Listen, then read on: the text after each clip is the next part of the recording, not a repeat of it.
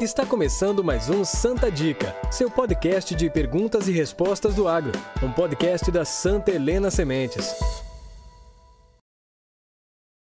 Olá para todos os nossos ouvintes e espectadores, sejam bem-vindos ao Santa Dica, seu podcast de perguntas e respostas do agro.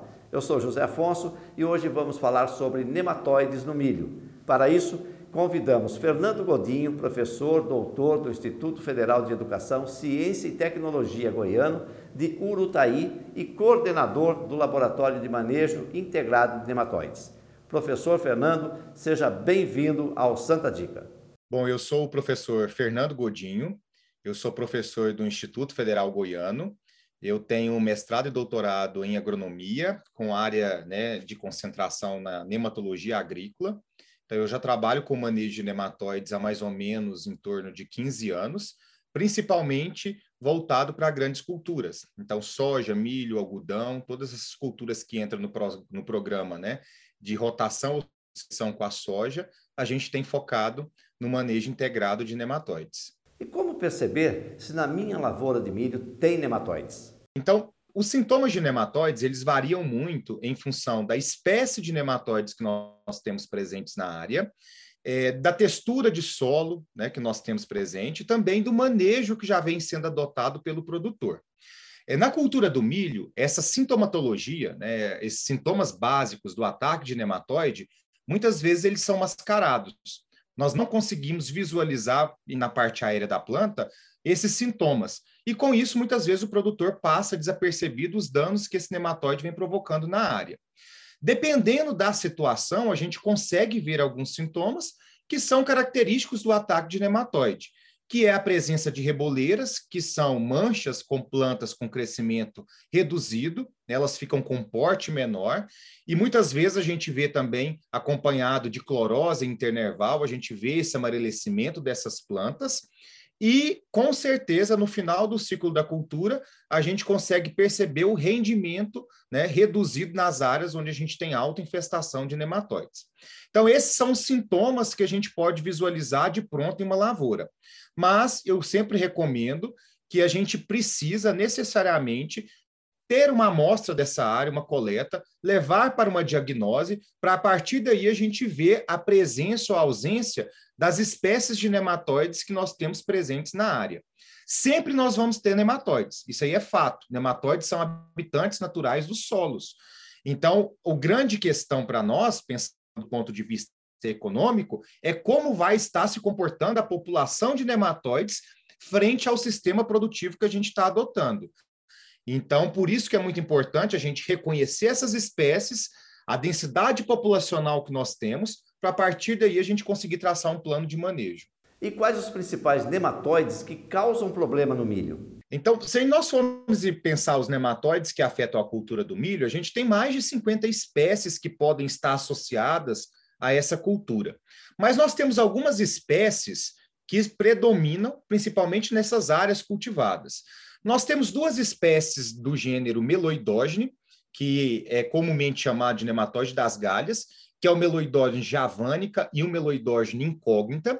Esses dois nematóides, eles estão muito associados à cultura do milho, a gente vê muito dano sendo provocado pelo meloidógene. Nós temos também o nematóide das lesões radiculares, e o nematóide das lesões radiculares, nós temos, que é o gênero Pratilencos, nós temos duas principais espécies, que é o Pratilencos brachiurus e o Pratilencos zeia.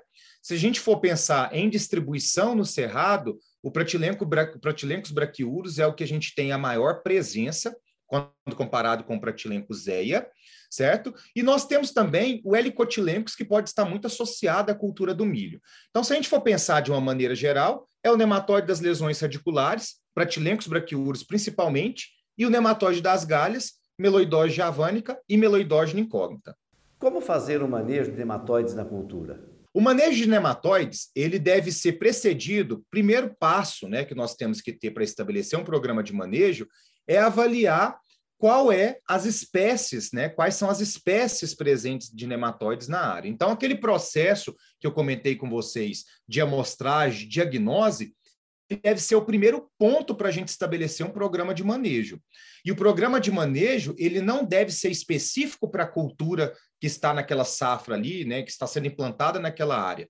O programa de manejo, ele deve ser em função do sistema produtivo. Então, eu tenho que ter noção da cultura que vai preceder o milho, né, ou que vai suceder esse milho, e assim por diante, para daí eu conseguir traçar um programa de manejo. E o programa de manejo perfaz todas as culturas que entram naquela área. Então, isso é um ponto principal. Então, de posse dessas informações, quais as espécies que eu tenho presentes na área, eu sempre falo que nós podemos manejar nematóide empregando quatro pilares básicos. Quais são esses pilares? É, o primeiro pilar que eu falo que ele deve ser a base de qualquer programa de manejo integrado de nematóides é o controle cultural. E o que, que seria esse controle cultural? O controle cultural é a gente utilizar técnicas de cultivo com o intuito de reduzir a multiplicação nematóide que a gente tem presente na área.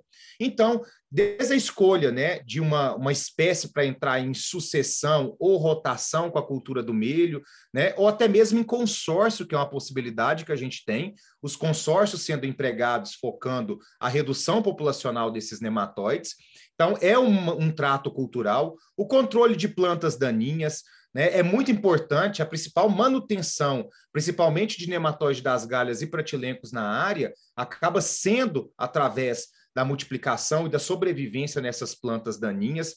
O emprego de plantas de cobertura, nós sabemos que hoje trabalhar com plantas de cobertura é de fundamental importância para que a gente tenha né, um sistema produtivo saudável, com uma boa condição para receber os agentes de controle biológico que nós temos disponíveis no mercado e também para desfavorecer, acabar desfavorecendo o desenvolvimento desse nematóide. Então, o controle cultural, valer dessas técnicas de cultivo para manejar o nematóide, eu falo deve ser o primeiro pilar, a base de qualquer programa de manejo.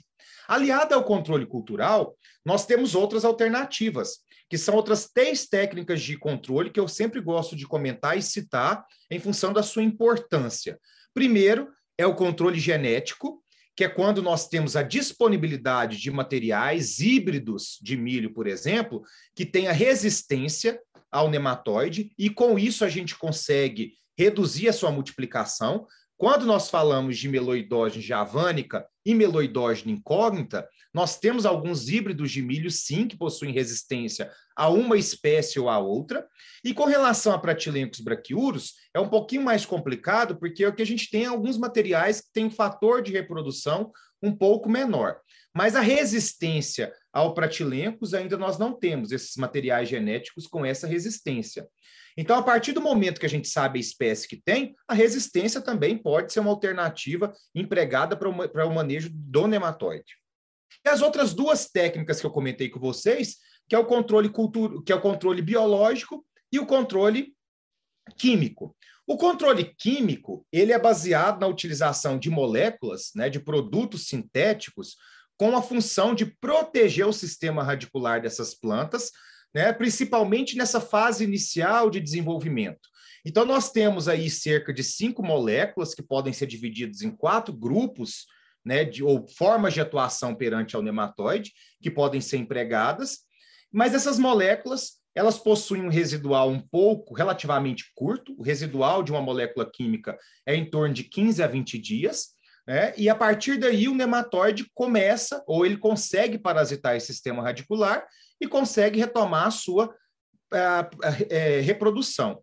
Então, é uma proteção inicial, mas é o momento em que a planta mais precisa de cuidado.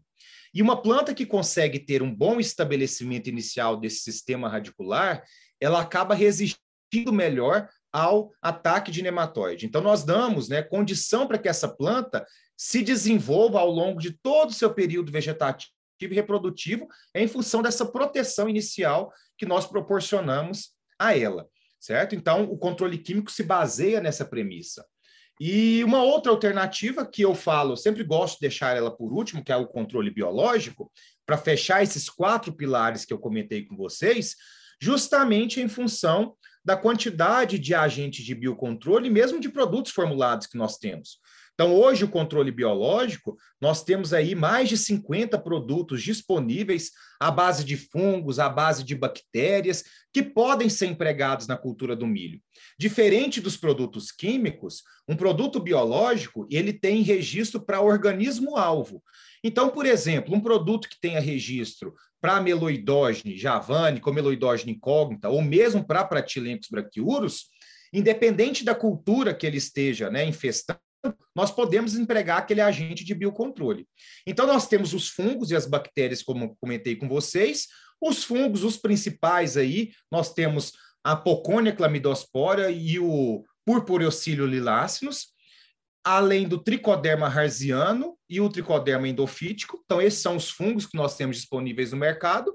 E quando a gente vai para as bactérias, nós temos é, as rizobactérias, que perfazem um grande grupos que estão associados aos nematóides é, que parasitam a cultura do milho. A gente tem a Pasteur anichizawa, que é uma outra bactéria, mas ela é para controle de nematóide de cisto. E cisto não afeta é, a cultura do milho. Então, hoje eu vejo que essa gama de produtos biológicos que nós temos disponíveis no mercado veio facilitar muito, né, ou aumentar muito essa alternativa de manejo que nós temos disponíveis. Só que nós temos que pensar que o controle biológico, ele utiliza, né, ou se vale de um organismo vivo com o intuito de proteger essa rizosfera ou mesmo de reduzir o, o, parasitismo do nematóide em função de um, né, de um parasitismo direto. Essa, esse fungo, essa bactéria, parasitando os ovos ou mesmo essa fêmea adulta do nematóide. Então, a gente se vale dessas características para reduzir essa população. Mas, como eu comentei com vocês, nós estamos trabalhando com organismos vivos. Nós precisamos ter condições para que esses micro-organismos se desenvolvam nesse solo. E o que é condição para que o microorganismo se desenvolva no solo? Eu falo que são dois pontos principais: matéria orgânica e umidade. Sem matéria orgânica e sem umidade, muitas vezes o controle biológico ele não atinge ou ele não entrega o que muitas vezes nós esperamos ou desejamos, certo? Então eu falo que o controle né, é, biológico ele é uma excelente alternativa que pode e deve ser associado com aqueles outros quatro pilares que eu comentei com vocês, mas desde que a gente dê condição para que esse agente de biocontrole se desenvolva. A própria cultura do milho é uma cultura muito benéfica, muito propícia para que a gente coloque ou utilize esse biológico, em função do aporte de palha que nós temos para o sistema e principalmente também pelo processo hoje, consórcio que nós estamos conseguindo fazer com o milho. Então, cada vez mais é comum a gente consorciar o milho tanto com braquiária, hoje nós temos também a crotalária entrando nesse processo de consórcio, e isso nos ajuda, né? Além de a gente ter um melhor aporte de matéria orgânica nesse solo, ajuda também a criar um microclima favorável para o desenvolvimento desses agentes de biocontrole. Então, se nós formos resumir as técnicas de controle ou a, os métodos de controle que nós temos hoje para manejo de nematóides na cultura do milho, nós podemos citar que seria o controle genético, a resistência genética entrando nesse processo, certo? O controle cultural, que são as técnicas de cultivo que nós utilizamos com o intuito de reduzir a população do nematóide, o controle químico, que é a utilização de produtos sintéticos com o intuito de proteger o sistema radicular e reduzir a penetração dos nematóides, e o controle biológico, que é utilizar né, agentes de biocontrole com o intuito de proteger essas rizosferas e assim a gente conseguir reduzir a população desse nematóide. Um ponto que eu gosto muito de ressaltar é que o milho ele é de fundamental importância para manejo de outras espécies de nematóides que entram no nosso sistema produtivo ou que afetam outras culturas que estão no nosso sistema produtivo. Um exemplo que eu vou citar para vocês é o nematóide de cisto da soja. Hoje, o milho é uma das principais culturas que podem ser empregadas visando a redução da população do nematóide de cisto, do Heterodra glycinis. Aliado ao Heterodra glycinis, nós temos uma outra espécie de nematóide que tem crescido muito ah, em população, o Rotilânculos ceniformes. E o milho também entra como uma excelente alternativa para a redução populacional de rotilênculos ceniformes. Então, quando a gente fala da cultura do milho, lógico, nós precisamos nos preocupar com as espécies que multiplicam na cultura do milho? Sim, mas nós também temos que pensar na importância que o milho traz para o sistema produtivo, que seria o milho sendo utilizado como fonte ou como alternativa de manejo para essas duas espécies de nematóides, como, por exemplo, como eu citei para vocês. Da mesma forma, a Philencoides besseyi, que é o nematóide que causa haste verde, ele não multiplica na cultura do milho. E quando a gente tem a introdução dessa cultura, nós também temos uma redução populacional desses nematóides. Muito obrigado, professor Fernando. Agora fique à vontade para deixar uma mensagem final aos nossos ouvintes. Como mensagem final, eu gostaria de deixar aqui para vocês é que não existe um programa padrão para manejo de nematóides. Né? A gente não tem uma técnica padrão, né? uma solução única. O manejo de nematóides ele é muito particular, vai depender da área onde nós cultivamos, né, a área, o sistema produtivo que nós temos, da população do nematóide, da textura de solo. Então, a partir do momento que nós conhecemos tudo isso, é que a gente consegue traçar um programa de manejo. Mas um padrão nós não vamos ter. Né? Eu agradeço muito o convite para estar com vocês aqui hoje, falando a respeito desse manejo de nematóides. Para quem é, quiser me encontrar nas redes sociais, vocês podem me encontrar no Instagram, né, fernando.godinho. É, podem me seguir lá, a gente sempre está trabalhando, mostrando algumas coisas a respeito do manejo de nematóide, bem como o laboratório que eu coordeno no Instituto Federal Goiano, campus Urutaí.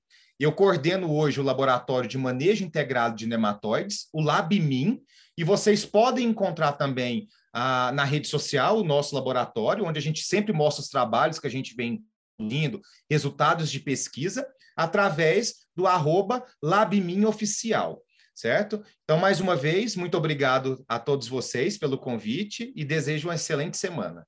Aproveite e inscreva-se no nosso canal do YouTube para não perder os próximos episódios. youtube.com/barra Santa Helena Sementes. Até o próximo Santa Dica. Esse é o Santa Dica, um podcast exclusivo com conteúdo sobre milho e sorgo da Santa Helena Sementes. Quer conhecer mais sobre nós? Estamos no Instagram e Facebook ou em nosso site santelenasementes.com.br. Se é Santa Helena, pode confiar.